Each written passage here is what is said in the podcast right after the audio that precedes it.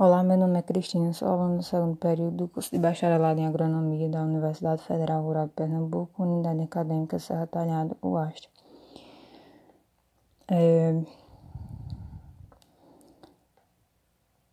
A resolução da prova da segunda VA, a primeira questão. É... A primeira questão ela se encaixa no assunto que a gente estudou, de energia cinética e trabalho, porque está falando aqui é, de um trabalho que foi executado. E também está falando que houve um, um certo movimento, é, houve um certo movimento, por isso houve trabalho. E a, também tem energia potencial porque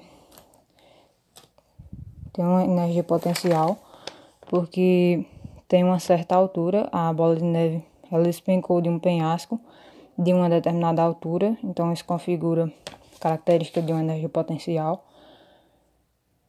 E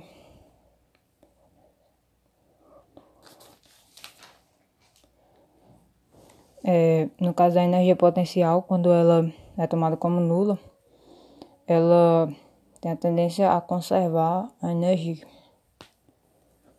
a, conser a conservação. A primeira questão, letra A. O trabalho é igual à massa vezes a gravidade vezes a altura. O trabalho é dado em joule, a massa é dada em, em gramas, a gravidade é dada em metros por segundo, e aqui eu adotei, é, adotei 10 para a gravidade, e a altura é dada em metros. Aí ficou trabalho igual a massa vezes a gravidade vezes a altura, que deu é, trabalho igual a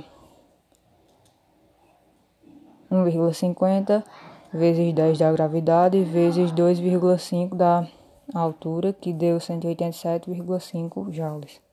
A letra B é a energia potencial, como ela é conservativa, ela vai continuar o mesmo valor. É, A letra C.